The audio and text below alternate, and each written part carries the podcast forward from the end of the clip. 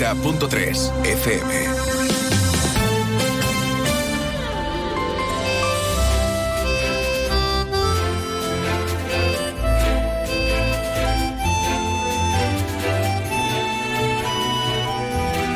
Más de uno Jerez. Leonardo Galán, Onda Cero. ¿Qué tal amigos? Muy buenas tardes. Hoy es lunes 27 de noviembre. Comenzamos aquí ahora una nueva edición de este programa que se llama Más de uno Jerez. Como siempre, los saludos cordiales de Leonardo Galán, encantadísimo de acompañarles hasta las 13 y 35 minutos de la tarde y también los saludos de don Pepe García que se encuentra ahí realizando las labores técnicas de este programa de radio que como siempre va a comenzar mirando un poquito hacia la actualidad para enterarnos bien de qué es lo que está pasando a nuestro alrededor y para ello estará por aquí en un momentito nuestro compañero Juan Ignacio López, el Informer Man, el que se entera de todo lo que pasa en Jerez y su comarca, para después, a partir de las 13 y 35, pues contárnosla ya como Dios manda, ¿eh? con las voces de sus protagonistas en el informativo de más de uno. Pero antes viene por aquí y nos da un pequeño repaso de actualidad para que nos enteremos de cómo va la cosa. Luego tendremos tertulia, como hacemos cada lunes, estarán con nosotros Antonio Sánchez, Bartolo Benítez y Alfonso González. Vamos a hablar, entre otras cuestiones, de la situación de las listas de espera en la sanidad pública con el gobierno del PP y comparándolas con las que nos dejó el PSOE. También hablaremos del Día Internacional contra la Violencia hacia las Mujeres y de lo que vaya surgiendo, porque ya saben que una cosa es lo que yo propongo para la tertulia y otra cosa luego al final por donde me pueden salir los eh, contertulios. Pero bueno, también vamos a charlar en el día de hoy con Carmen Sánchez, la delegada territorial de Fomento. Han informado este fin de semana que los vecinos de la Asunción tendrán ampliado el plazo para finalizar las obras y entregar toda la documentación necesaria que lo justifique. Y bueno, como decimos, la amplían seis meses más. ¿eh? Eh, es decir, que es una buena noticia y por supuesto a nosotros nos encanta dar buenas noticias. Y también con nuestro compañero José García hablaremos de la presentación de la primera ruta 091 que ha tenido lugar en la comisaría de la Policía Nacional hace tan solo unos eh, minutillos. De esto y de mucho más hablamos aquí en Más de Uno Jerez que comienza como siempre mirando a los cielos para ver cómo van a estar de cara a las próximas horas. Ya no solo los cielos, también las temperaturas. Así que conectamos con la Agencia Estatal de Meteorología. Y ahora la información meteorológica con el patrocinio de Alvariza Motor. Buenas tardes, hoy tenemos cielos con intervalos de nubes bajas y brumas y no se descartan nieblas en el interior. El viento es de componente oeste, floco en el interior y con intervalos fuertes en el estrecho y las temperaturas máximas se mantienen sin cambios o bajan y dejarán 20 grados en Algeciras. Mañana el cielo estará nuboso o cubierto y no se descartan precipitaciones débiles y dispersas. El viento será floco variable salvo en el litoral donde será moderado de poniente y esperamos temperaturas mínimas en ascenso que marcarán 16 grados en Cádiz y máximas con pocos cambios, con 21 en Arcos de la Frontera, 20 en Cádiz y en Algeciras y 19 en Rota. Es una información de la Agencia Estatal de Meteorología. Alvariza Motor te ha ofrecido la información del tiempo. El otro día me preguntaron qué consejo le darías al Joaquín Prat del futuro. Pues le diría que siga eligiendo Suzuki S-Cross. Nuevo Suzuki S-Cross con tecnología híbrida, versiones 4x4 y etiqueta eco. Descubre más en suzuki.es y déjate sorprender por su precio imbatible. Y ahora tu S-Cross 100% conectado con Suzuki Connect. Suzuki S-Cross. Cross the line. Véalo en Alvariza Motor, concesionario oficial Suzuki. Avenida Tío Pepe 21, Jerez. 24 minutos que pasan de las 12. Yo le quiero dedicar este tema a mi compañero Juan Ignacio López, que está el hombre ahí todavía de pie. Bueno, ya se está sentando, pero estaba todavía de pie. I'm still standing, como nos cantaba Mr. Elton John. I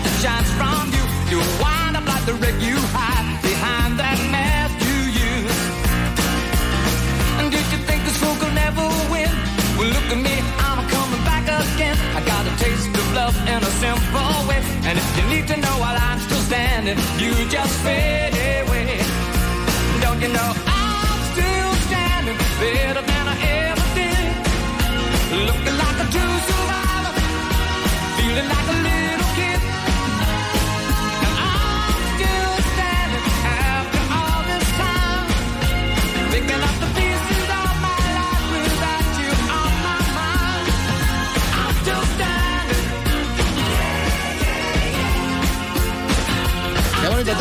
don Pepe García se pone a cantarlo. Yeah, yeah, yeah. Bonita anécdota la que me acaba de comentar mi compañero Juan Ignacio López, que no voy a hacer público, por supuesto. Sí, y hombre, si la puede usted hacer, la puede- que la haga. Puede usted hacer. Yo con, con este disco me presenté a un concurso para entrar en la radio. Y me compré mi pero disco. ganaría, ¿no? Eh, ¿Yo qué voy a ganar? Yo era muy malo, Pero muy bueno. malo, claro, todo el que empieza, pero me compré mi disco con una ilusión, lo compré en Simago. Simago, se puede señor. decir, porque ya no ya lo existe. diste, en la calle Doña Blanca y allá me fui yo con mi, eh, con mi disco Too Low for A casa de un amigo que tenía mejor micrófono que yo y allí grabamos la prueba que Y no ganó usted. No gané. Pues Pepe ni se presentó ni nada, ya estaba el tío allí metido. ¿no? cosa, pero todavía ¿Sabe que Pepe García el que me hizo a mí la prueba para entrar yo en la radio? Ah, sí. Sí, sí, no, si este hombre nació aquí, vamos, Sí, directamente. sí, sí, yo creo que duerme Y me puso aquí. todas las canciones en inglés el tío para ver si me, no tenía yo ninguna posibilidad. Con, ¿no? con el inglés de Pepe García. sí, no, encima, no, ¿eh? no, pero es gracioso, es gracioso, vamos. Y al final, pues mira, aquí está el tío, ¿qué le vamos a hacer? También I'm still standing, como diría Mr. Elton John. Bueno, de pie no vamos a estar, sentados sí, pero queremos conocer un poco la actualidad de esta jornada. Juan Ignacio. Pues mira, la actualidad de esta jornada o esta semana, que es la que enlaza el mes de noviembre con el de diciembre, eh, acaba un mes, empieza otro y empieza con buenas sensaciones para los vecinos de la Asunción, que estaban agobiados, y no era para menos, eh, por aquello de las obras de rehabilitación que se están eh, realizando en la emblemática barriada. Se acerca el 31 de diciembre, ya queda poquito más de un mes, en ese momento acababa el plazo y si las obras no estaban totalmente concluidas y toda la certificación y documentación entregada, tenían que devolver el importe de la subvención.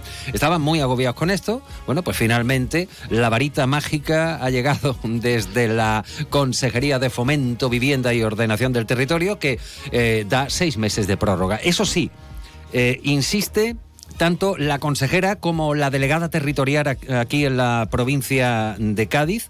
eh, se ha recomendado que pese a este nuevo plazo se acelere todo lo acelerable. Y se refieren a los trabajos pendientes para que cuando llegue el 30 de junio no nos encontremos otra vez con la misma estampa que tenemos ahora eh, que está acabando el año. Las reacciones de los vecinos no se han hecho esperar. Dicen que se van a comer los polvorones un poquito más tranquilos Hombre. en sus casas eh, en lugar Eso es lo de, importante. de estar encomendándose para que se le solucione la papeleta. Luego Pero hablamos con la delegada. A ver eh, qué pues nos voy a estar muy atento a lo que diga Carmen Sánchez porque lógicamente hoy es un gran día Mm. para la gente de la Asunción. Eh, parece ser, ya según nos han apuntado, que entre hoy y mañana empiezan a llegar cuadrillas, materiales. En fin, después escucharemos a la delegada y también les eh, daremos a escuchar a nuestra audiencia las impresiones de los vecinos. A esta hora no, hace una hora y pico eh, en Sevilla se han concentrado alrededor de medio millar de personas provenientes de toda Andalucía. Son personal de integración social lo, que conocemos como petis y también intérpretes de la lengua de signo. En toda Andalucía trabajan eh, prácticamente con la empresa Osventos y desde que esta empresa entró, pues los trabajadores están teniendo problemas. Vamos, que no cobran en tiempo y forma y parece ser que no se respeta lo recogido en el convenio laboral, con lo cual hoy pues protesta a las puertas eh, de la empresa que se llama Osventos Innovación en servicios, ¿eh? porque creo que es portuguesa. Y bueno, por decir algo agra- agradable al final, que se están haciendo arreglos en el Zagal y también, que yo sé que no le gusta a la gente que lo diga, pero yo lo voy a decir en la Moncloita, que así nos entendemos todo el mundo. El, el- bueno, La pues la Delegación de delegación Fomento, ¿no? de, de Como es, empleo, en su día de promoción de la ciudad ha tenido 400.000 nombres y hasta tuvo la escuela de negocios. Bueno, pues precisamente ese salón multifuncional de lo que era la escuela de negocios y parte del Zagal van a asistir a una remodelación, una mejora para los cursos de formación que allí eh, se imparten. Y ya está, ya me callo más y a partir de, la una, de las 2 menos 25 Guarde, contamos más. guarde algo para después, Juan Ignacio. Venga, Gracias. gracias. Más de uno. Onda Cero Jerez. Leonardo Galán. Vive las navidades perfectas en las Dunas Shopping. Los encuentros, la compañía, los regalos, las grandes cenas y largas sobremesas, la ilusión de los niños. ¡Ey! Las Dunas Shopping te traen muchas sorpresas. Estate atento a nuestras redes sociales y gana muchos premios. Navidades perfectas en las Dunas Shopping. Abrimos todos los días de estas navidades, incluido el festivo 8 de diciembre y todos los domingos hasta el 7 de enero. Nuestro objetivo es conseguir un Jerez más limpio. La ciudad necesitaba una mejora en materia de limpieza y hemos reforzado el servicio estos meses con un plan especial. Ahora te pedimos que nos ayudes en el reto de mantener limpia nuestra ciudad. Ayuntamiento de Jerez. Navarro Hermanos, diseño y fiabilidad. Navarro Hermanos, tu concesionario oficial Yamaha. Yamaha y Navarro Hermanos te ofrecen una magnífica oportunidad. ¿Sabes qué es el UAC Go? Navarro Hermanos te lo explica. Financiación a tu medida. Descuentos y promociones en toda su gama. Aprovecha la entrega. Es inmediata. Dale tu toque personal con la boutique de Navarro Hermanos. Estamos en Avenida Europa número 30, junto al almacenito. Yamaha y Navarro Hermanos, la pareja perfecta. Navarro Hermanos y Yamaha, la mejor garantía.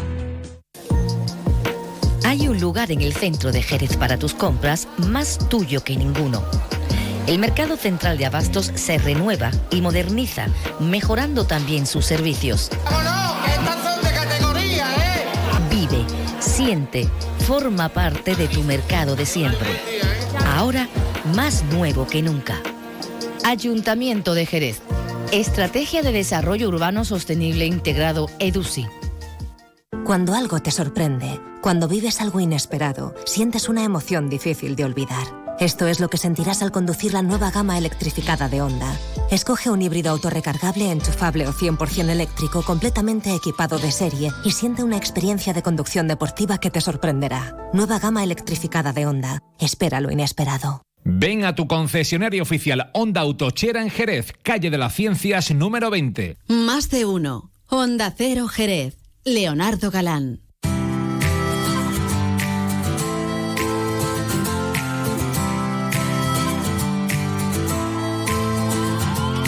Pues son ya 32 los minutos que pasan de las 12. Seguimos, por supuesto, en la sintonía de Onda Cero Jerez aquí en Más de Uno y llega el momento de tertulia. Don Bartolo Benítez, muy buenas tardes. Buenas tardes, amigo mío. Un Don Alfonso González, así buenas tardes también. Con este ¿Tristón día tan oscurito. Bueno, No pues sé, mañana va a estar más oscuro Me todavía. afectan mucho la- las condiciones climáticas. Entonces, Mañana va a estar más oscuro Así todavía, ¿eh? tristonce, me ponen tristón. Sí, sí. Bueno, nada, don Alfonso González, buenas tardes. ¿Qué tal? Buenas tardes. ¿Está usted también tristón por el tiempo? No, no, estoy absolutamente abrumado de la cantidad de datos que nos va a aportar Bartolo. Que nos va a dejar. Bonito con la Su vai- su vaya a flipar. Don Antonio Sánchez, muy buenas tardes. Muy buenas tardes. Usted viene ahí a pecho descubierto directamente, sin Hombre. papel y sin nada, ¿para qué? Pues sin Connery puede venir que siempre gana. Como quiera. Que si no, no sería una tertulia, sería un examen. No. Bueno, yo no voy a preguntar porque la verdad es que os he pasado mil millones de datos. Yo creo que me he colado tres pueblos, ¿no? Para dos temas nada más que en verdad. principio proponía. La verdad que. No te preocupes, luego saldremos, sacaremos alguno nosotros. ¿Tú No, no, siempre, qué estabas haciendo el sábado y el domingo para escribir tanto? Estaba aburrido Bueno, en casa, El temprano. copia, el copia y pegada para mucho. También, también, ¿no? Se hace un poco de todo, ¿eh? que también me da por escribir ¿eh? mis cosas. ¿eh? Pero yo no quiero entrar en, en mis apreciaciones personales, ni mucho menos. Es decir, yo me limito a pasaros la información para que vosotros tengáis toda la posible y un poco más, que tampoco os tengáis que volver loco buscando, y luego que cada uno saque sus conclusiones, que es lo suyo, ¿no? Si empezamos hablando de sanidad y empezamos con los datos, pues bueno. Mm, Que se tarda mucho, se tarda menos, se tarda más, se tarda, hay más, hay menos. El problema de los datos Esto es- el mismo, Leo. Que se pronuncian, sobre todo por, por la clase política y los responsables políticos. Hay 777.700 en lista de espera. Y eso el ciudadano que lo está oyendo es el que le importa. Es lo que le importa que lleva cuatro meses para hacerse una radiografía. Es que eh, esto, esto de la sanidad ha sido siempre un, Bueno, tú, un tú- tira y tú afloja. conoces bien el paño, de hecho, ¿no? Porque Sí, tú, tú algo tu en- época en- has trabajado Sí, en el en sector. porque ya había problemas con Sí. las listas de espera y los problemas mm, con las listas de espera han sido, son y me temo que serán. Lo que pasa que, que claro, aquí lo que, lo que hay que tener claro, desde mi punto de vista, qué problemas son endémicos, que esos son los que hay que solucionar, y qué tipo de patologías no pueden soportar una lista de espera. Y eso yo creo que no lo dice nadie, pero si tú de verdad tienes una patología urgente, así lo tiene que reflejar el médico, que una cosa no es urgente porque lo decida yo o, o el vecino de arriba, urgente, esas no están en esa lista de espera que estamos viendo, ni ahora, ni antes, ni antes de antes. O sea, nunca han estado eso. La otra patología, es que, me- es que me duele mucho la espalda, que me hagan una radiografía, por si cinco meses, a lo mejor no es justo, ¿no? Porque si le duele de verdad mucho la espalda, cinco meses. Pero desde luego el facultativo que la, que le ha prescrito no ve ningún problema de más. Abundo en lo que dice Antonio, no solo en lo urgente, sino en lo importante. Cuando alguien tiene algo grave, Que tú lo siempre sabes vamos, bien. siempre va, siempre terminamos en el hospital público porque es el que mejores profesionales y mejores recursos tiene. Eso, el que lo niegue, Exacto. es que O sea, ni santo Cuando era, alguien le da un yuyu de verdad gordo, no se va a la seguridad médica privada. Hay un dato incontestable. Bueno, se puede ir, lo que pasa es que de Pero- la privada pero lo acaban lo mandan allí, exactamente, con lo cual te ahorras el trámite del traslado. Mm, 12 millones de españoles tenemos seguro médico privado. 12 millones de españoles. Que eso se supone que es una descarga de los servicios menos esenciales, como bien dice Antonio. Pero cuando te cae de verdad algo gordo, todo el mundo terminamos en el antiguo Carrero Blanco, ¿no? Carrero Blanco era, o, era- o era- San Antonio Primo de Rivera, ¿no? Esa esta, la, la, de de Jerez, Jerez Primo de se, Rivera, se ¿no? llamaba Primo de Rivera. Primo de Rivera, exactamente, en el Hospital Universitario de Jerez. Solo darte un dato, y ya dejo que, hablan, que hable Alfonso en esta primera valoración. Muchas gracias. El gasto dedicado a sanidad en Andalucía subió un 6,19 respecto a 2021. El año pasado nos gastamos 11.629.000 euros, que es el 34% del presupuesto. 11.000 millones. 11.000 millones. No, 11.000 millones, sí, 11.629.991 millones, exacto. Con 11 11.000 millones, No, no aguanta ni el Mm. centro de salud de pueblo. Y eh, cuando en 2017, por ejemplo, se gastaron 9.000, quiero decir, y lo desgranamos luego, ya dejamos paso a Alfonso, eh, yo no creo que sea cuestión de dinero. Porque el 34% del presupuesto de la comunidad económica, la comunidad andaluza, destinado a sanidad, no es poca cosa. A ver, Alfonso. Bueno, eh, seguramente voy a ser un poco la excepción, ¿no? Eh, eh, es cierto que cuando tienes algo importante, lo normal es que te atiendan rápidamente. De hecho, de hecho, tanto en la sanidad pública como en la privada existen unos huecos para esas situaciones de, de urgencia. Pero en mi caso concreto, es decir, ahí cuando me diagnostican el cáncer, eh, me lo hacen ¿por qué? Porque el urólogo me dijo ya no vengas más, que tu médico de familia te haga una- un PSA todos los años y yo cojo y me voy al urólogo de la aseguradora que tengo por el, por el colegio al que pertenezco. No al colegio de niños chicos, sino al colegio de periodistas. Corre- Y me voy a un, a un urólogo íntimo amigo de, del Bartolo, por Cierto, cierto. cierto, Por cierto. cierto. Y me, Que estará también en la pública, me muevo la cabeza. Eh, Ahora ya está en la pública también. Cierto. Entonces, Sí, que es lo mismo siempre. me, Alfonso. me dice, vale, me ve, me hace tal, dentro de seis meses revisión. Vale, dentro de seis meses revisión. Dentro de tres meses revisión. Dentro de tres meses revisión. Hay que hacer una biopsia. Y voy, yo le digo a mi doctora, mira, y me dice, pues con estos datos aquí no te lo hubiéramos hecho todavía. Digo, pues tengo un cáncer, mira, fíjate, Qué curioso. qué curioso, ¿eh? Mi caso particular es que yo me tuve que ir de España no es una cuestión cuando de aquí me médicos, ¿eh? desahuciaron. No es una cuestión de médicos, es una cuestión de protocolo. El protocolo es el protocolo y estamos todos al servicio del protocolo en lugar del revés. Lo cual, insisto, seguramente es una excepción que yo asumo. Afortunadamente todo salió bien.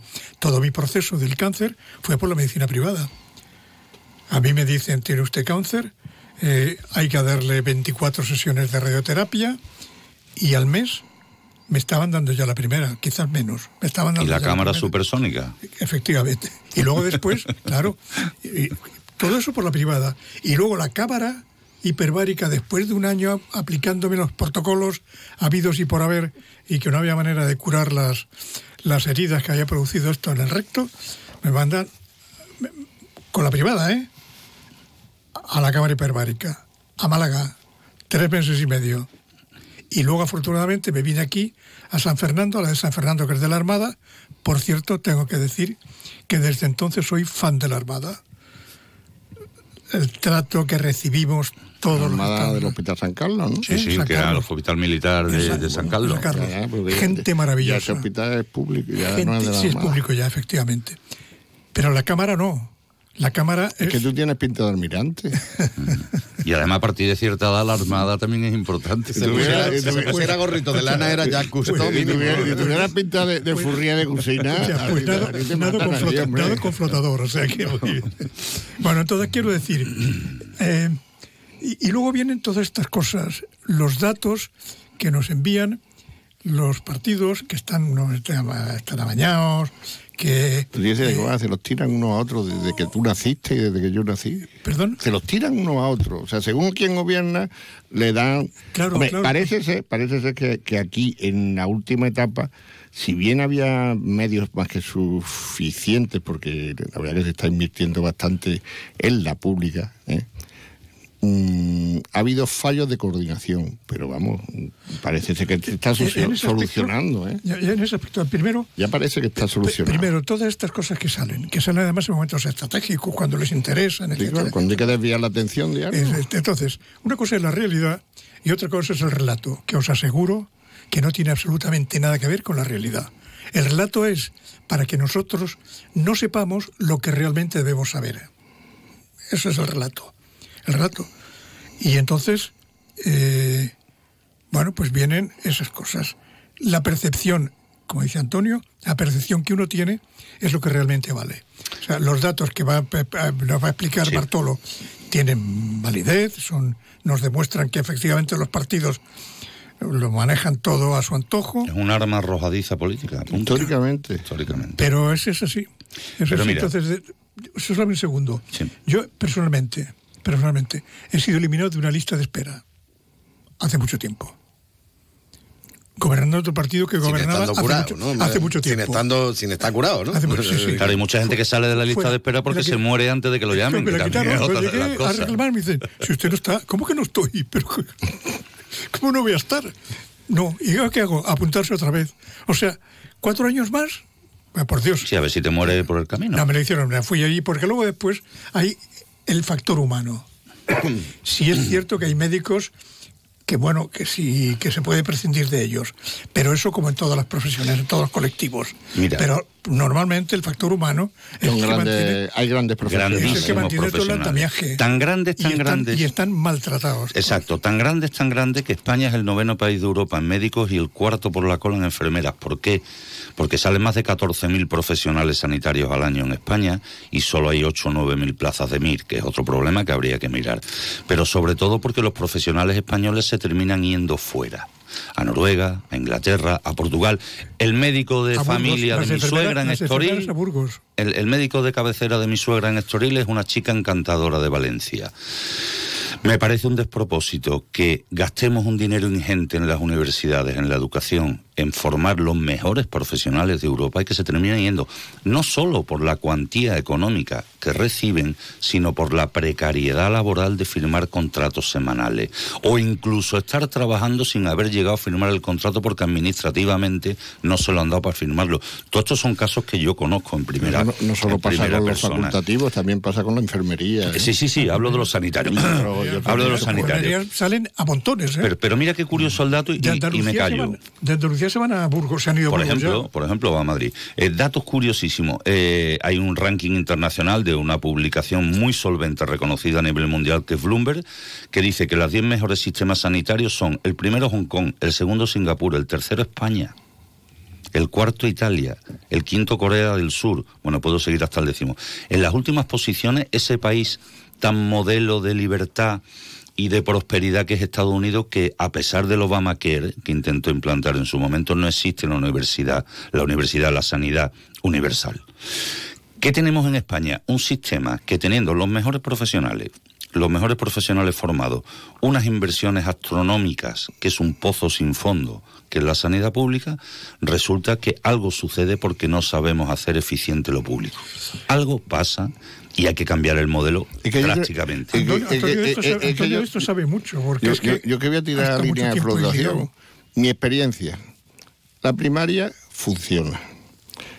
Como asisten a los mayores que ya no son capaces, vamos, estoy hablando de mi madre, y la llaman. Si tiene que un médico, va inmediatamente. Las enfermeras maravillosas van a ponerle.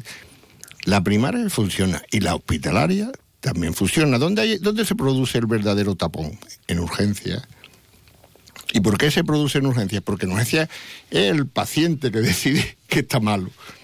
Pero luego la mayoría de los que van a urgencia, eh, eh, de los que entran por la puerta de urgencia, en el hospital ingresa un 4%. Con lo cual todo se resuelve en las salas de urgencia. Claro, si tú saturas urgencias, eso es muy, muy trascendente para un hospital, porque claro, si allí entran 100 personas y hay que hacer 100 analíticas, a lo mejor la analítica del que de verdad tiene un problema Tarda es la 99. Claro. Pero eso cómo se arregla, ¿no? Porque eso cambia la filosofía y la mentalidad de, de- de una, de una generación o de muchas generaciones, que, como somos. Pero sabes- la, la verdadera bolsa de obstrucción, el verdadero cuello de Colapso. embudo está en, en los temas ¿Tú sabes cómo solucionaron eso en Noruega hace varios años? Pues Cobrando una urgencia. Exactamente. No, no, no te lo cobraban. Tú llegabas a urgencia y pasabas tu tarjeta de crédito. Y si realmente el médico consideraba que era una urgencia, no te cobraban nada. Si no era una urgencia, te cargaban un canon establecido. Eso hizo disminuir absolutamente la asistencia al- al est- a, la- a las salas de urgencia. Y hay cuestiones tan prácticas como hace la sanidad privada que yo utilizo, gracias a Dios me lo puedo permitir, que te hacen un triaje previo, un triaje previo en el que el enfermero te va seleccionando qué es lo que te sucede. Urgencia está Claro, bien. La pero, pero eso lo puedes ¿eh? hacer en la privada, que va poca gente, en la, en la pública, hasta para el triaje. Es que está desbordado. Tienes horas, horas de espera, es un Pero- horror. Sí, sí, pero mm, mira, lo más, lo más relevante, por ejemplo, la, la urgencia es pediátrica. Tú sabes que el hospital de Jerez, por ejemplo, tiene una urgencia generales Sí, y, y una luego pediátrica, unas exacto, pediátricas exacto. que, que además eso es una excelente idea en el sentido de que no es lo mismo que un niño pequeño esté en una sala de espera con adultos a que esté con niños, con elementos que le referencian una paz interior que, que lo relajan, ¿no? Pues hay un dato que por lo menos yo lo conocía en mi época, no sé si habrá cambiado, que cuando más eh, urgencias hay de, de niños que al final lo que tienen es que tienen un poquito de fiebre, es cuando coinciden con partidos de fútbol. Si hay un partido de fútbol, La madre se va con la, frecuentación. No, no, es que no hay. O sea, Ah, que, que va, no menos vale, gente. vale, Ah, vale, que no. sí. La frecuentación de urgencia, pero un, un- un partido importante, ¿no? Un partido. La frecuentación de urgencia, o sea, si tú coges el índice, mira, el tal día había un mundial. Bajan las frecuentaciones. Aquí en la, Eso solo en el infantil. Aquí No, no, en los todo. Ahora no Aquí- eso te digo. Aquí en la feria o en Semana Santa que no hay nadie. Que no hay nadie. Y también depende de la hora a la que vaya. Sí, Porque mm, la urgencia, mm, a partir de las mm, 8 de la mañana, es cuando ya se pone prácticamente impracticable. Si te De, bajan- to- de todas formas, no se lo ve mucha gente. ¿no? de, de todas formas el- el- quedamos en que los a los partidos no se les puede hacer caso en estas cosas y en otras muchas no. no se no, puede pero. No en los de Sí fútbol, los partidos A políticos. ver, ¿dónde Los podría estar ese políticos. problema, no? De, Eh, el problema del por es la ¿no? percepción. El problema de la el percepción ciudadano. individual. Y yo te digo una cosa, aquí lo que no se valora de verdad, se valoró en la pandemia, con los sanitarios, pero luego ves como todavía hay gente que sigue agrediendo a un médico Sí, sí, va, o a un personal sanitario o a un personal de seguridad en un hospital. en Dice, bueno, bueno, esta, esta, ¿esto qué es? Esto, esto no tiene sentido. Un, un- un enfermero, un médico de urgencia, un, un celador de urgencia, está sometido a una presión Brutal. que yo te digo que eso no lo aguanta todo el mundo. Esto eso es imposible aguantarlo. Tenía que haber un juez que cuando ocurre una cosa de estas... allí- No, no, perdón, no, no, no, no. No, no, un juez especial para estas cosas. Que cuando ocurre esto, la condena es estar tres meses de celador en un centro. de- Eso tenemos que traernos al juez Calatayud. Ya, ya, pero aquí es que no. Ahí. Aquí, aquí tú sabes eso mismo, esas mismas situaciones. A ver si me dice un centro privado donde se hayan producido. Claro que no. Fíjate Claro la, que no. la mentalidad que tenemos los españoles. ¿eh? Claro, porque O- pensamos- Lo público es mío, si no funciona la liga. exacto, Porque exacto. esto lo he pagado yo. Y- y- Después habrá que analizar lo que Bueno, ha a pagado cada uno. estas pero cosas bueno. no los españoles. Recuerda que hubo una ministra que dijo que el dinero público no era, No era de nadie. Pues, coño, Ya, pero eso es una ministra. Cuando es de todo. no, no, minucia no. Es una cosas- ministra, digo. Ah, pero- pero una Yo estoy hablando de, de gente normal. Pero- Y además una minucia, efectivamente. Te ha salido del alma lo de gente normal, Era no una ministro. ministra- Era una ministra minucia. Es- Yo estoy hablando de gente normal, gente como nosotros, como tú, como Claro. Solo, como Leo, como yo, y nuestra familia y nuestros amigos. ¿Y aquí no le ha pasado a cosas y Alfonso? otras me- modifican el, el- la- el criterio de la gente. Claro. de lo público. Lo público es de todos. No Ya, ya, y por eso si el médico no me da la respuesta que yo quiero, le pego. Exacto. ¿no? ¿Y, y cuántas Dios, veces nos encontrado en la puerta de una consulta una señora o un señor? Bueno, la frecuencia de visita de los españoles, que es otro dato que tengo muy contrastado, es más de 10 y media al año, teniendo en cuenta esos 12 millones de españoles que no solemos utilizar. Las consultas públicas, nada más que a lo mejor para una receta que te la dan por teléfono. Pero ¿cuá- ¿quién no ha tenido una persona que sale de una consulta y dice, pues valiente porquería de médico que no me ha recetado nada? Sí, efectivamente. Porque tenemos un concepto, eso es un boquete sin fondo. Mira, en, la, en las despensas, en los botiquines de los españoles, de los andaluces, de los jerezanos, se tiran medicinas sistemáticamente caducadas. Yo he tenido un señor delante diciendo, eh, mire usted, tiene usted esto, esto, esto, ¿qué le doy? No, me lo da todo porque me pertenece. Eso, esa insolidaridad produce un boquete sin fondo. Efectivamente. Ese uso Y ahora- y desmedido ahora ya de los está controlado, que el sistema ya funciona. Claro. El sistema que han puesto funciona. Claro, pero aún así, Tam- también se aún pasa. así, ¿no? Antonio. También, ta- también se pasa porque han metido una serie de medicamentos, por ejemplo, el nolotil. El nolotil es algo que dice uno, bueno, mm, como ese muchos muchos tipos Sí. similares, ¿no? Que yo no sé, a lo mejor estoy diciendo una tontería porque no soy un experto en, me- en medicamentos. Pero yo creo que Metamizol es el compuesto activo. en, en- en las casas todo el mundo tiene nolotil. ¿Cómo? ¿Cajas y cajas? De toda la vida. Entonces, hay, ¿para qué hay por una receta? ¿Para qué tienes que molestar? Tú vas y ya se ve que te está tratando, pues que te lo den y ya está. Yo tengo un caso personal, y soy muy rápido, de un amigo que vino después de fallecer su padre con una bolsa de un medicamento llamado Dolorgial y llevaba 42 cajas. Joder. 42 cajas. Es que yo lo he visto. ¿Y para qué la había sacado? Pues bueno, para repartirla entre los amigos porque el padre había muerto ya, había fallecido. Eso es una- Hecho verídico. Hecho, si no, no, no, que te quiero decir con esto. Los recursos públicos están para utilizarlos Y eficientemente. al final lo que dice la ministra, que el primer público no es lo- no nadie. 42 cajas de Dolorgial. Estoy, estoy de acuerdo contigo. Los recursos públicos son están para hacerlo, para eh, invertirlos de forma eficiente. Todos. y para usarlos Pero- de forma eficiente. Todos. Pero mira, esto es como... Los que los usuarios y los que, y los que gestionan Bar- el Bar- servicio. Bartolo, eh, aquí, por ejemplo... mm, Alfonso, perdóname. Alfonso, Bartolo, Bartolo, Alfonso. Escucha, una, una- una idea que, que puede asimilarse con esto. Eh, vosotros cuando veis los medios, los, ahora los Facebook, los WhatsApp todas esas historias, y por las mañanas eh, aparece una zona del botellón que da asco verla, y dicen, eh, los servicios de limpieza están fallando. Efectivamente. Lo que está fallando es la ciudadanía, que son unos guarros. Exacto. Es que, esto- vamos a ver, es que, es que eh, en la sanidad hay que ver lo mismo. Falla la sanidad, bueno, pero es que yo creo que también fallamos los usuarios. Sí, sí, efectivamente, fallamos Totalmente todos. de Es acuerdo. que, es que a la limón, a lo mejor el servicio de limpieza ese día ha fallado por algo, pero está claro que el que ha fallado, el que ha dejado ahí Efectivamente, 22 claro, botellas encima, todos. encima Pero de un. No de solamente la sanidad. de un banco. Cualquier otra cosa. Pero es que fallamos todo. La, educación, que tengo todos. unos datos muy y lo que, llamativos. y lo que, lo- también lo que es trágico es la incapacidad de asumir el, fa- el fallo prosi- propio y cómo, Y echarle cómo vamos otro. contra el que ha fallado y no exacto, somos nosotros. Es que, es que ese yo creo que es el gran problema, que es que todos nos podemos Mira, equivocar. todos tenemos amigos médicos, todos tenemos amigos enfermeros y sabemos a la presión que se les somete diariamente. La precariedad laboral, por un lado, los que no tienen su plaza de titularidad, y después el tener que hacer 40 visitas diarias. O sea, todo eso se, se suma a lo que tú estás diciendo del mal uso. Pero Alfonso decía, hemos demostrado en este país durante décadas que no somos capaces de gestionar lo público eficientemente y el primero que le duele es a mí porque yo soy un ferviente creyente de los servicios públicos. Pero en la educación pasa exacto lo mismo. Eh, en la educación un niño en un colegio cuesta al año al Estado seis mil y pico de euros, en la concertada tres mil y pico. ¿De acuerdo? El costo de producción de la educación de ese año escolar. Y sin embargo, el 45% de los niños con educación especial están en la concertada, cuando la concertada es el 25% de, de la educación de todo, el, de todo el país. O sea, de cada 100 niños, 75 están en la pública y 25 en la privada. En la concertada, perdón.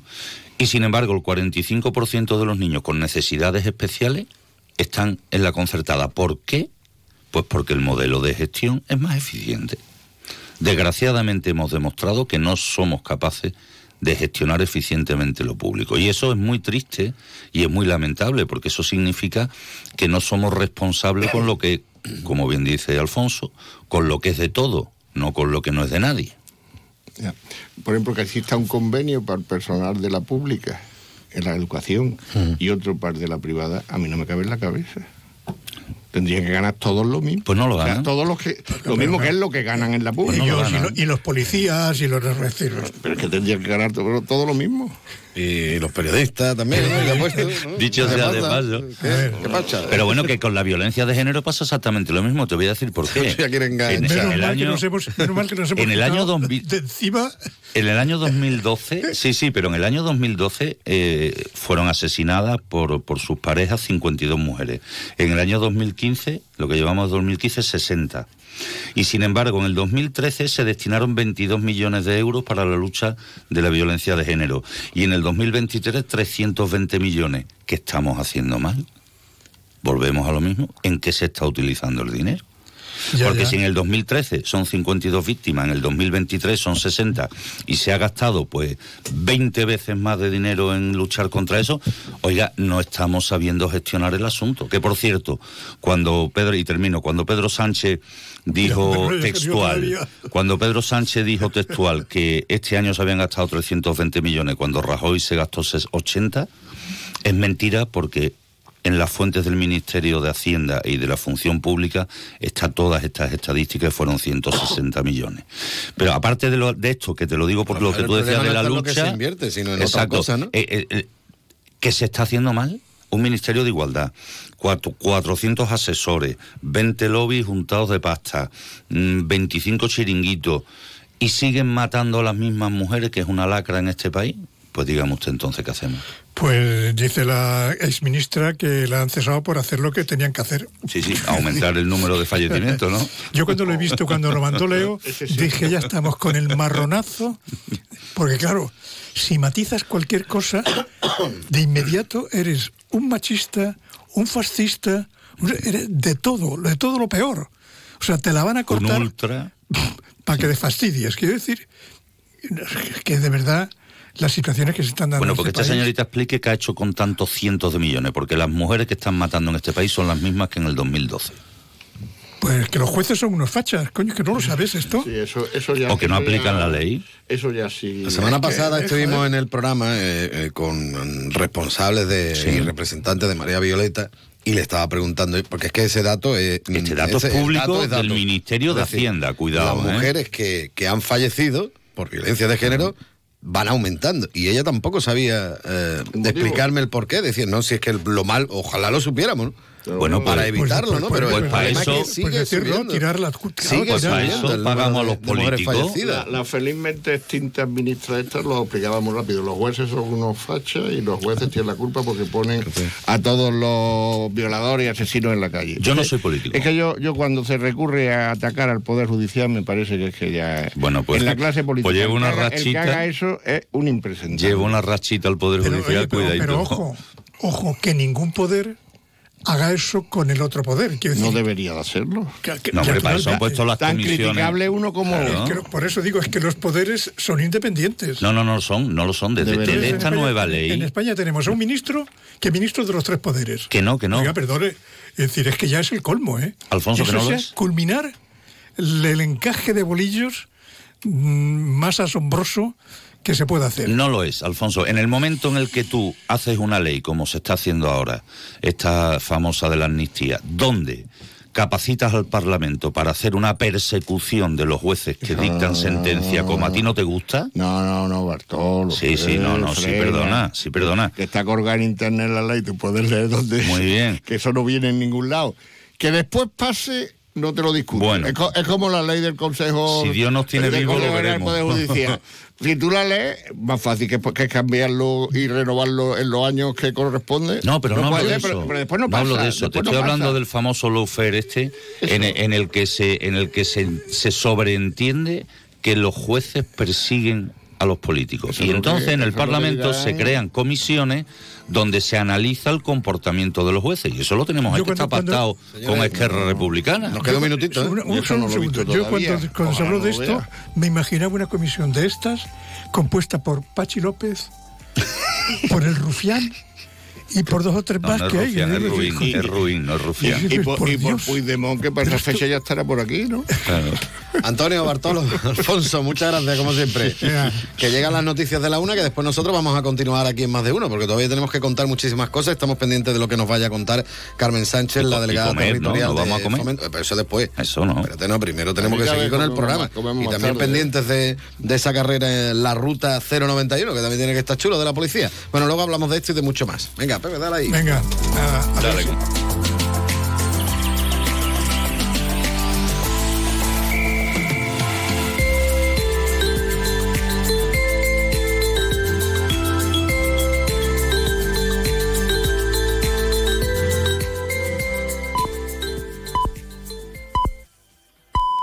Es la una de la tarde, mediodía en Canarias.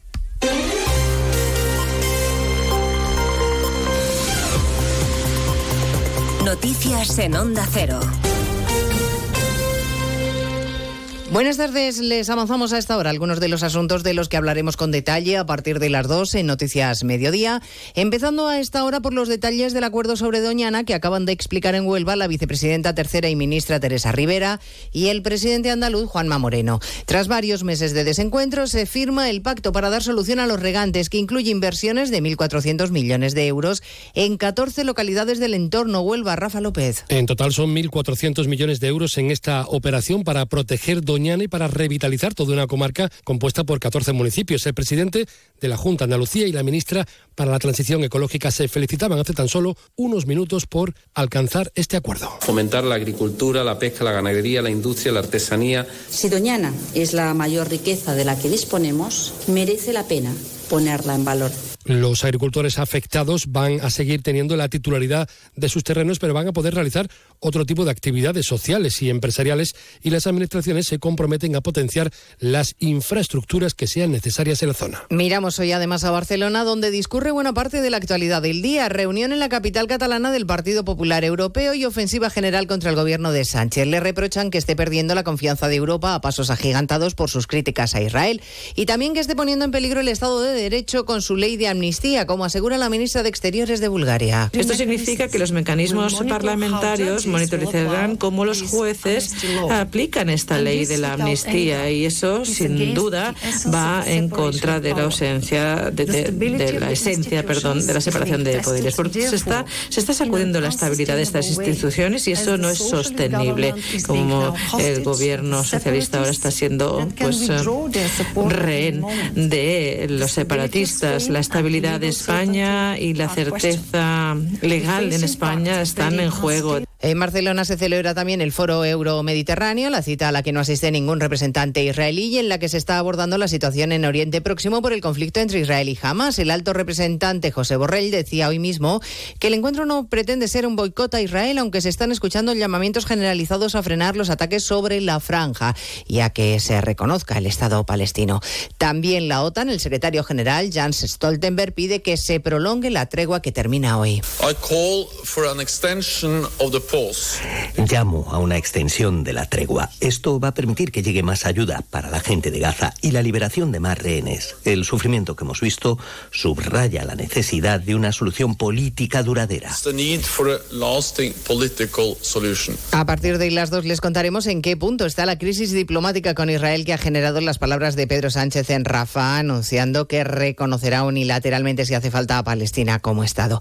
Y hablaremos de las reacciones políticas a este asunto en nuestro país, por ejemplo, las de la presidenta del gobierno madrileño, Isabel Díaz Ayuso, que lamenta que Sánchez dé lecciones de moralina, dice, sobre este asunto. Una vez más ha pretendido patrimonializar una situación que le es absolutamente ajena y para lo que he visto lo visto, sería mejor que anduviera callado. Presentarse en Israel cuando su pueblo ha, sufrido la mayor masacre desde el holocausto para ponerle deberes a sus autoridades y recetar clases de moralina, avergüenza. Recordaremos además la actividad política hoy en el País Vasco con dos movimientos que se confirman. El PNV no cuenta con Urcullu como candidato, el Endacari no repite en las le- elecciones autonómicas del año que viene y el dirigente de Bildu, Arnaldo Tegui, no se presenta tampoco en las listas de su formación. Más asuntos. El Supremo ratifica las condenas para los dos principales acusados por los atentados de las Ramblas y de Cambrils, 43 y 36 años de cárcel, Eva Llamazares. 43 años para Drissa Ukabir, quien alquiló la furgoneta de las Ramblas, y 36 para Mohamed Houli, herido en la explosión de Alcanar. El Supremo confirma sus condenas como autores de pertenencia a organización criminal con finalidad terrorista y fabricación de explosivos, entre otros delitos. Estima parcialmente el recurso del cooperador necesario Salud Ben Yassa y le rebaja de ocho años a 18 meses su condena de prisión. La sala, compuesta por magistrados tanto conservadores como progresistas, descarta la teoría de la conspiración planteada por algunas acusaciones. No le da ninguna credibilidad a la conjetura de que es Sati, el imán de Ripoll, siga vivo ni a la participación del CNI. Y por supuesto tendremos que hablar del último caso de violencia de género, de género, el asesinato en Madrid de una mujer de 25 años y su hija de 5. La pareja de la víctima que trató de quitarse la vida está detenida ya. Quedó absuelto por una denuncia por maltrato y se retiraron las medidas de protección sobre la mujer. De todo ello hablaremos, claro, en 55 minutos cuando resumamos la actualidad de este lunes 27 de noviembre. Elena Gijón, a las 2, Noticias Mediodía.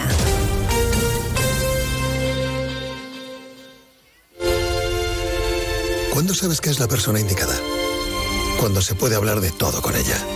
Cuando siempre quieres saber más. Cuando sientes esa sintonía, ahí es. Ahí sí. Si no es eso, ¿qué haría más de 560.000 oyentes escuchando a la misma persona? Lo normal entre amigos. Porque así, con carisma, pluralidad y una buena conversación, es imposible no sintonizar con Julia Otero. Buenas tardes, a veces conviene dejar la actualidad y echar un vistazo. Julia en la Onda, cada tarde a las 3 y cuando quieras, en la web y en la app. Onda Cero, tu radio.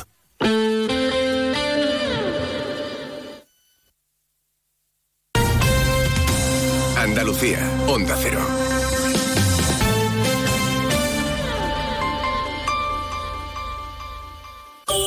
En estas Navidades, saborea el mejor jamón ibérico de bellota, los romeros de Alanís. Producto familiar y artesanal con tiendas en Alanís y Sevilla. Los romeros de Alanís. Descubre nuestro producto estrella, lomito ibérico de bellota. El mejor sabor para estas fiestas. Realiza tu pedido entrando en shop.losromerosdealanís.com y lo recibirás en casa en 48 horas. Los romeros de Alanís. De nuestras dehesas a tu mesa. Escoge otro camino. Ven al lugar donde las playas no tienen fin, donde la naturaleza no termina nunca. El lugar de interminables momentos en familia, de deportes nuevos cada día, de cafés tranquilos y largas sobremesas. En Vera, todas las posibilidades son infinitas. Infinitamente Vera. Infinitamente tú. Disfruta el Black Friday con Social Energy. Llévate 200 euros en tu batería virtual con Quiroluz, con seguro todo riesgo incluido los dos primeros años y grandes descuentos con hasta 25 años de garantía en todas nuestras instalaciones de primeras marcas. Esta semana, 20 meses al 3,55% TAE. Pide tu cita al 955 44 11 11 o socialenergy.es. La revolución solar es Social Energy. Sobre todo, Onda Cero Andalucía. En Onda Cero, Noticias de Andalucía. Jaime Castilla. Buenas tardes, hacemos hasta ahora un repaso de la actualidad de Andalucía de este lunes 27 de noviembre, día en el que la Junta y el Gobierno Central han firmado el acuerdo alcanzado sobre Doñana y cuya primera consecuencia es la retirada definitiva de la ley de regularización de regadíos en el entorno del parque que tramitaba el Ejecutivo Autonómico. Entre las medidas contemplan la inversión de más de 1.400 millones de euros para obras hídricas y ayudas a los agricultores que quieran reforestar o cambiar a secano sus cultivos. En Almonte la han presentado el presidente de la Junta, Juanma Moreno, y la ministra de Transición Ecológica, Teresa Rivera. Onda Cero Huelva, Rafael López. Una cantidad, Jaime, importante, muy importante, esos 1.400 millones de euros para proteger Doñana medioambientalmente y también para revitalizar toda la comarca. Cerca de 14 municipios se van a beneficiar de estas inversiones. El presidente de la Junta de Andalucía y la ministra se han felicitado por el pacto y los agricultores van a poder teniendo la titularidad de sus terrenos, pero van a poder hacer otro tipo de actividades sociales y empresariales. Las administraciones también se comprometen a potenciar las infraestructuras que sean necesarias en toda la zona. En política, sepan que el secretario general del PSOE andaluz y senador por designación autonómica, Juana Espadas, ha sido nombrado también como nuevo portavoz socialista en el Senado. La decisión la ha adoptado la la Comisión Ejecutiva Federal del PSOE esta mañana. En Málaga, la ciudad está pendiente hoy de si finalmente es nombrada capital europea de la juventud para el año 2026. Una decisión que va a hacerse pública esta tarde desde la ciudad polaca de Lublin. Onda Cero Málaga, José Manuel Velasco. Cabe recordar que junto con Málaga están en la fase final las otras candidatas: Sarajevo de Bosnia-Herzegovina, Tronso, Noruega, Esmirna, Turquía y Vila de Conte de Portugal. El European Youth Forum concede el título de capital europea de la juventud a aquellos municipios que desarrollan una estrategia integral de apoyo a la juventud y a la participación de los jóvenes en la toma de decisión de gobierno. En Jaén, la Guardia Civil ha detenido a cinco personas e investiga a otras dos por formar parte de una trama criminal de robo de aceitunas. Ha recuperado tres toneladas de fruto. Nacero Jaén, Pepe Cortés. Las sustracciones se cometieron en los términos municipales de Úbeda, Jodar y Torreperugil. La Guardia Civil interceptó varios vehículos cargados con aceituna robada, procediéndose a su intervención y también a la detención de los ocupantes de dichos vehículos. Seguimos ahora con el repaso de la actualidad del resto de provincias empezamos por Almería, donde continúan las incidencias en la línea férrea que une la ciudad con Madrid a causa de un accidente en la estación de Atocha de la capital de España, Nacional Almería, Inés Manjón. Sí, el talgo de Almería provocaba el caos ferroviario en la red de cercanías de Madrid. Tras descarrilarse salía de la vía sin daños personales, aunque eso sí, obligaba a la evacuación de los 37 viajeros que debían continuar el recorrido. En Cádiz, tres de los cuatro embalses con mayor capacidad de almacenamiento de la provincia se encuentran en este momento por debajo del 10%. El de Guadalcacín, el mayor de la provincia, se encuentra actualmente al 17,08%. En Ceuta, el juzgado ha perdonado una deuda de casi 250.000 euros a un matrimonio ceutí, el cual ha sufrido durante más de 20 años una situación de insolvencia que le llevó a estar al límite por los intereses de préstamo y tarjetas de créditos. El magistrado ha decidido mantener su patrimonio y además ha conseguido rebajar la hipoteca de la vivienda. En Córdoba, la plataforma Unidos por el Agua hace un llamamiento a los alcaldes del norte de la provincia para buscar la unidad a la hora de reclamar soluciones al abastecimiento de agua en las comarcas del Valle de los Pedroches y del Guadiato y que afecta a más de 80.000 vecinos. En Granada, funcionarios de vigilancia aduanera de la agencia tributaria en Motril han desarticulado en el marco de la operación Romero 2 un centro de producción de marihuana con 349 plantas perteneciente a un grupo criminal radicado en Cijuela y han detenido a una mujer como presunta autora de un delito contra la salud pública por cultivo y tráfico de drogas. Y en Sevilla, el juzgado de instrucción número 6 de la capital andaluza investiga a una forense del Instituto de Medicina Legal por supuestos comentarios vejatorios y denigrantes a mujeres víctimas de violencia de género o de agresiones sexuales. Ha sido denunciada por un grupo de médicos del Hospital Virgen Macarena, donde realiza guardias para atender a estas víctimas. Más noticias de Andalucía a las 2 menos 10 aquí en Onda Cero.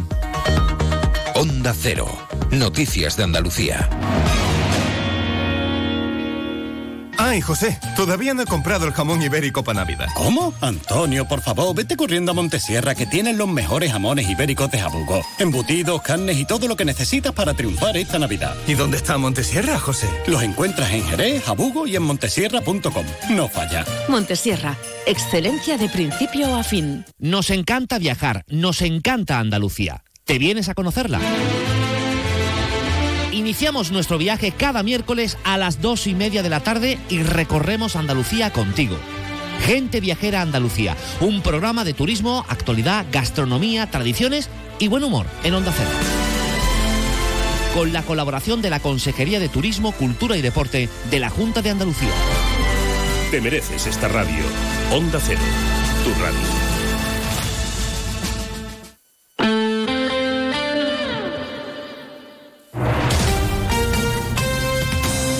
90.3 FM.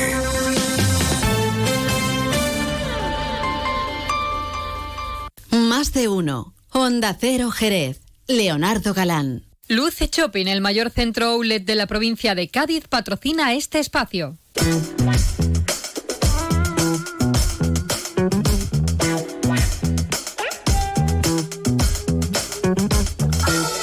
Vamos a continuar, por supuesto, en la sintonía de Onda Cero Jerez en este 90.3 de la frecuencia modulada, también en www.ondacero.es y en su teléfono móvil directamente si se han descargado la aplicación gratuita de Onda Cero.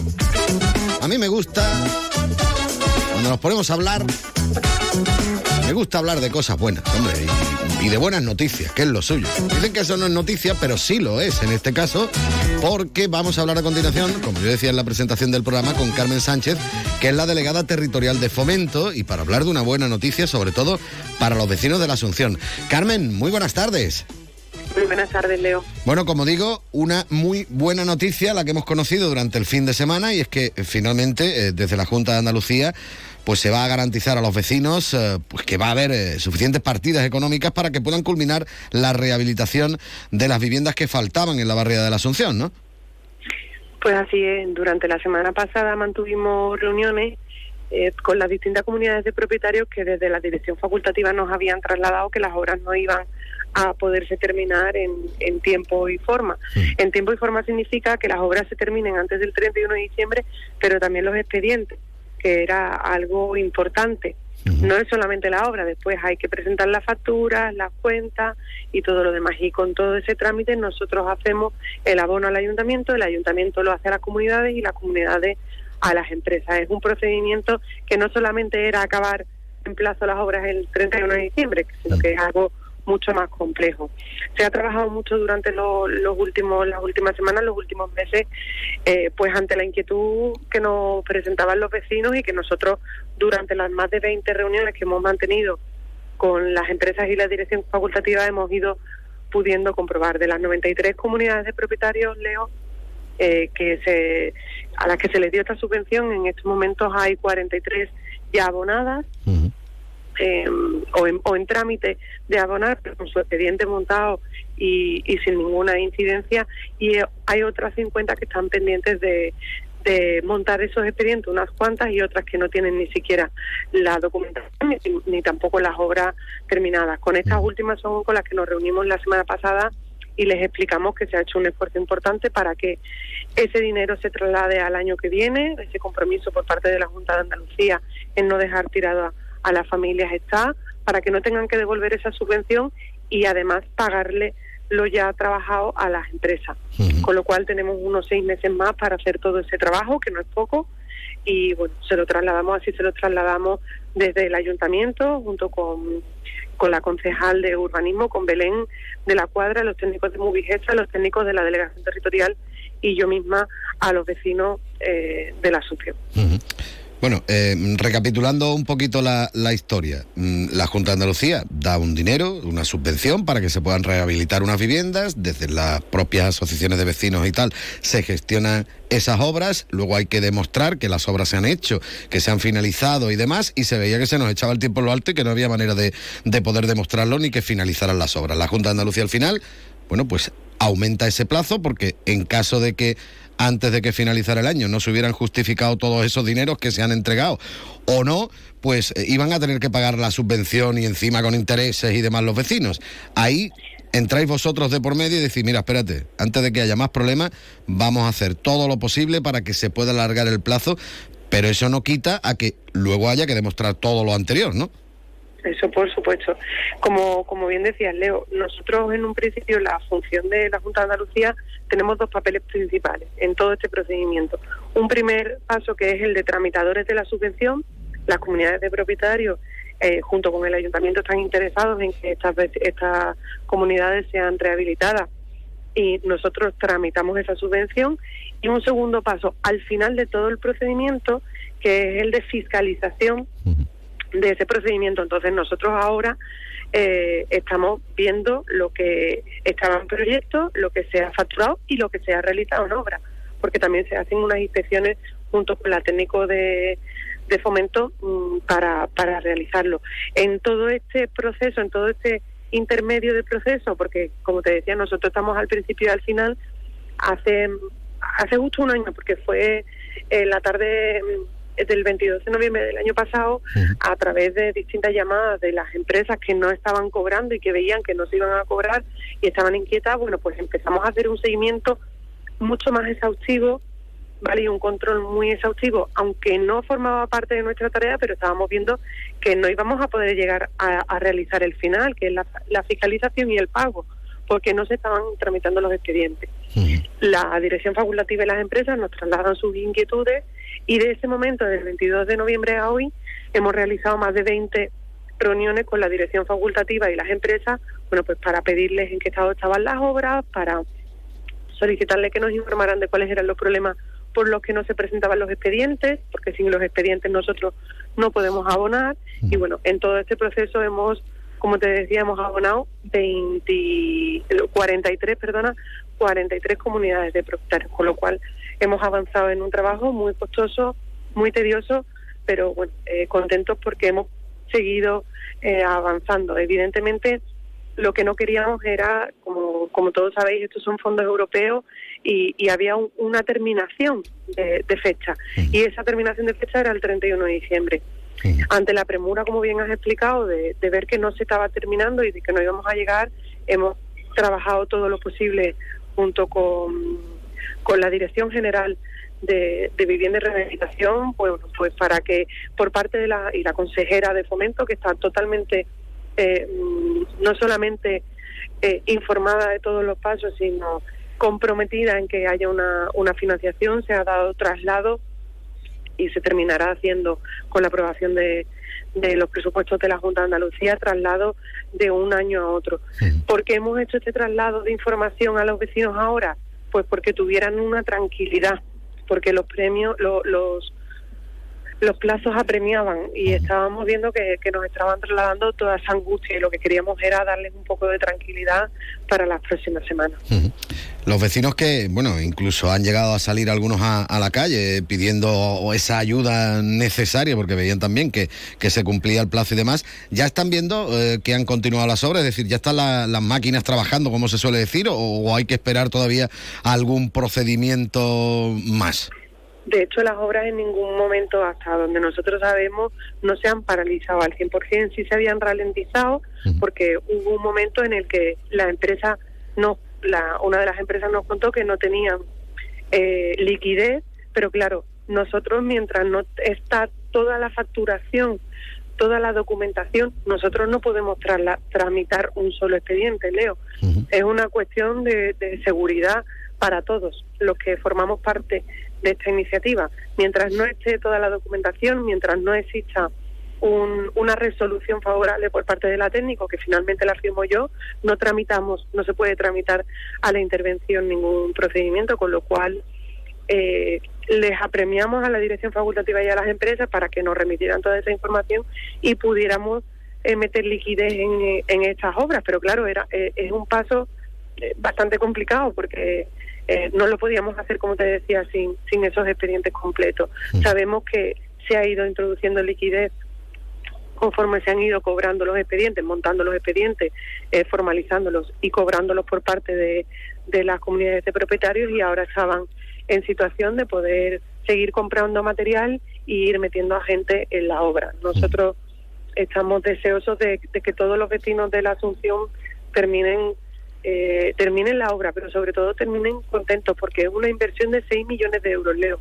Una inversión muy importante para esta barriada para mejorar la vida de los ciudadanos y evidentemente lo que no queríamos era eh, pues que aparte de hacer esta inversión encima no estuvieran contentos con, con la inversión que ellos mismos hacen porque es una rehabilitación que se hace conforme a ellos han contratado a la dirección facultativa porque ellos son los promotores y ellos han contratado a las empresas. Entonces, nosotros lo que hemos intentado durante todo este tiempo es mediar para que esta situación no empeorara y para que los vecinos terminaran contentos con esta inversión millonaria que se ha hecho en la barriada de la Asunción.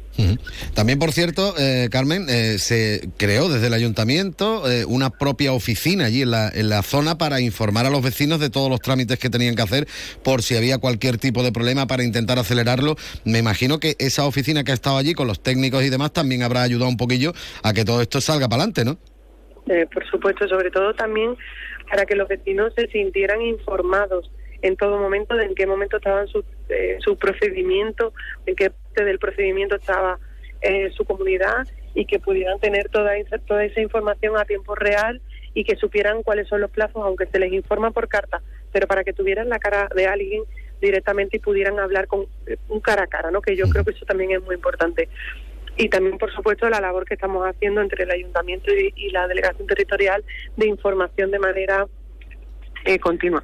Sí, perdóname que se me ha olvidado comentarte que a lo que al acuerdo al que hemos llegado con, con la dirección facultativa y con, con la comunidades de propietarios es que la, la dirección facultativa nos tiene que hacer un planning de los próximos seis meses, de cómo van a evolucionar eh, las obras. Y al final de cada mes haremos un seguimiento eh, con el ayuntamiento, la delegación territorial, la dirección facultativa, las empresas y las comunidades de propietarios a las que les corresponde ese mes terminar las obras y las del mes siguiente.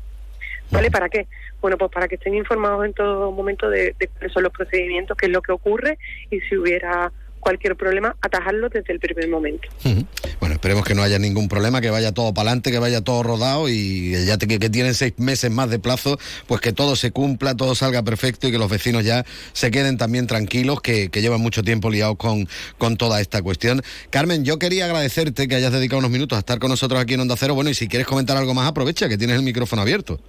Nada, agradeceros que os hagáis transmisores de, de esta información, de esta nota de prensa que en este caso sacábamos este fin de semana y que lo que pretendía principalmente pues era dar información y tranquilidad a los vecinos de la Asunción que tanto están sufriendo con, con esta situación.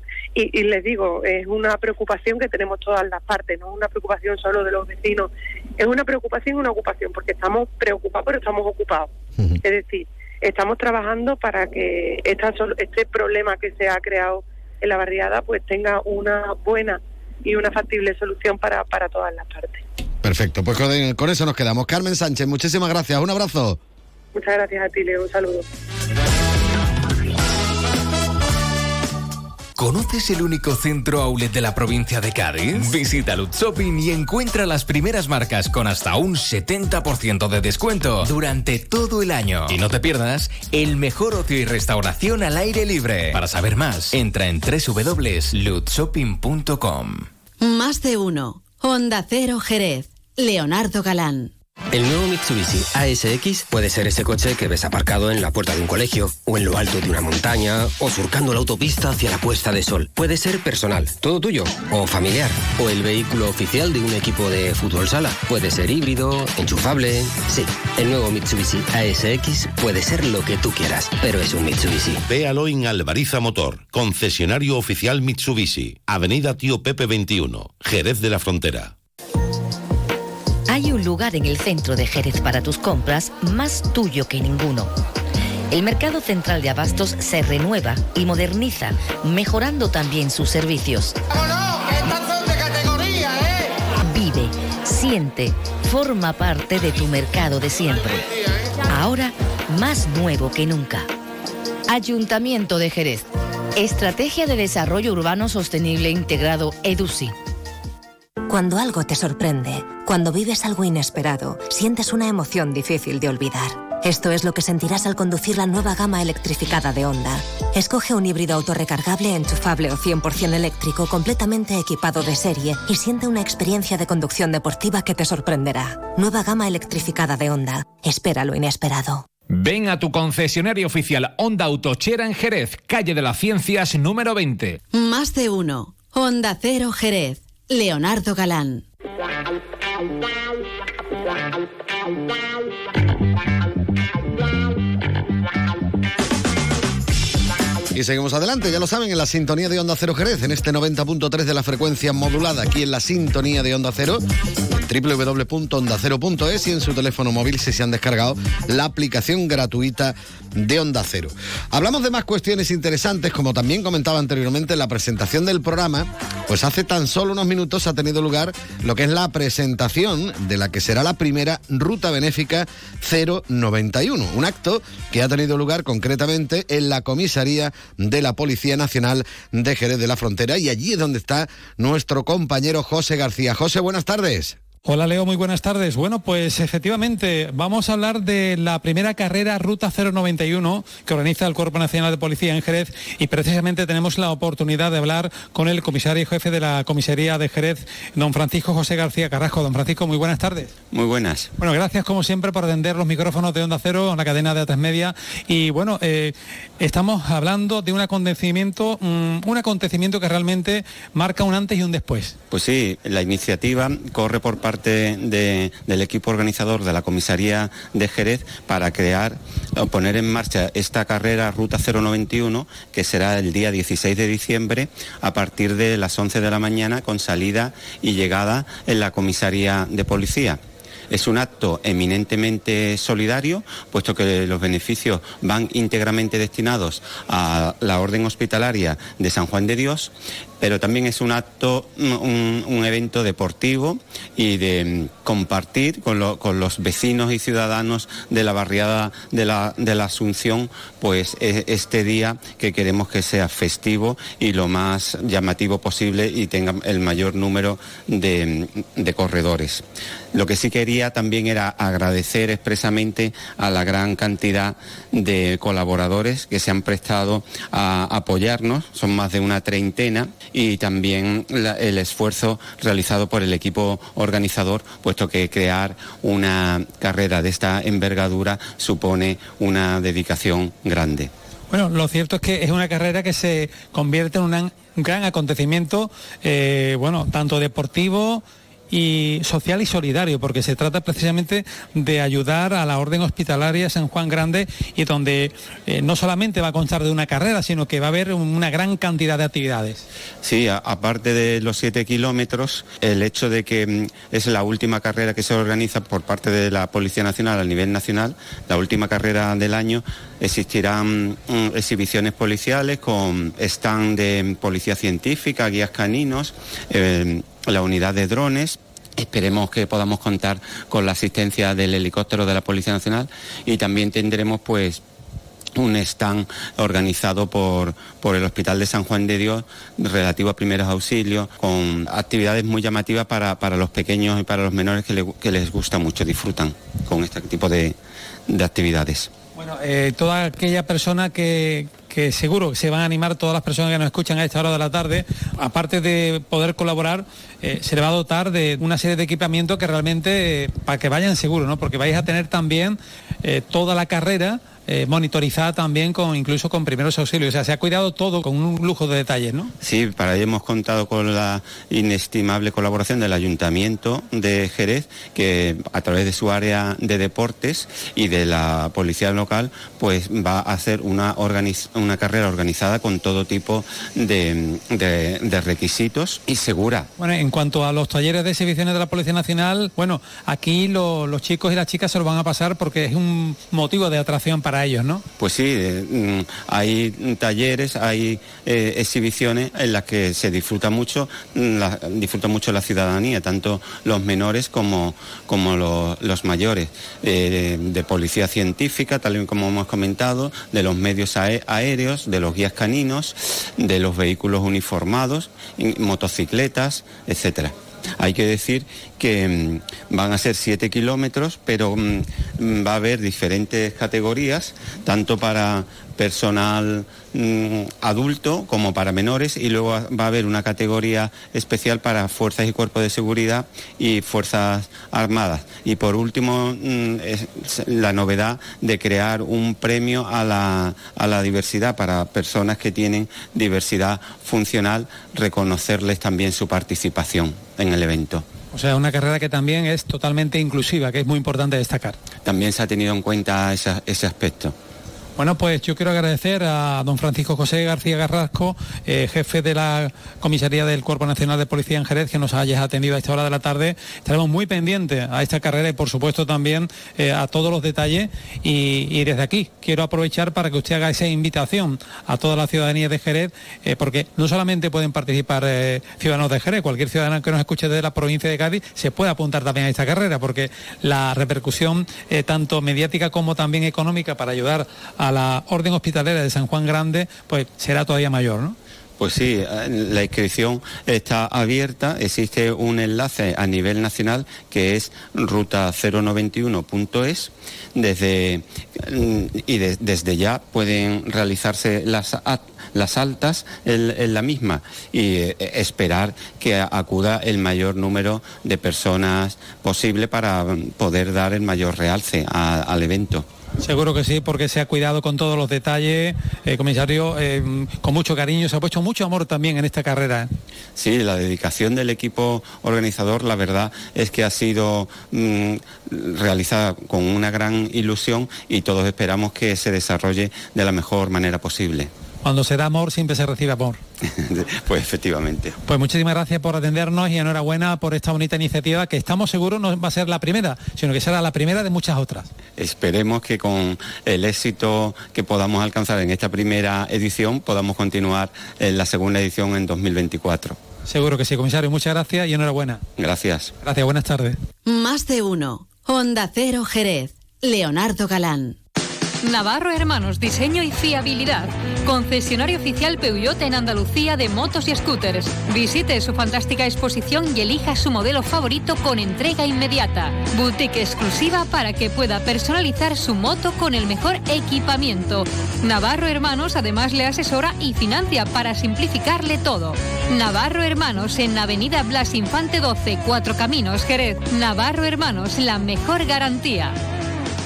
Luis, estoy pensando en comprarme un coche blanco. ¿Qué dice Yuyu? ¿Blanco? Cómpratelo negro. No, no, no, no. Blanco y grandecito. Ahí con la familia. Anda ya, Yuyu. Cógete un deportivo, un caprichito. Caprichito el canasta que me voy a pedir. Eh, pues otro para mí. Hombre, por lo menos en eso siempre estamos de acuerdo. Canasta. No, ni nada. Disfruta con un consumo responsable. Ay, José, todavía no he comprado el jamón ibérico para Navidad. ¿Cómo? Antonio, por favor, vete corriendo a Montesierra que tienen los mejores jamones ibéricos de Jabugo. Embutidos, carnes y todo lo que necesitas para triunfar esta Navidad. ¿Y dónde está Montesierra, José? Los encuentras en Jerez, Jabugo y en montesierra.com. No falla. Montesierra, excelencia de principio a fin. Más de uno. Honda Cero Jerez. Leonardo Galán.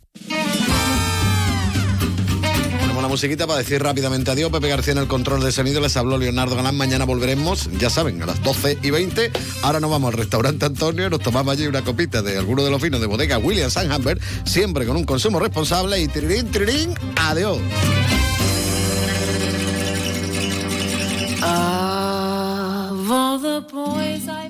Onda Cero Jerez, 90.3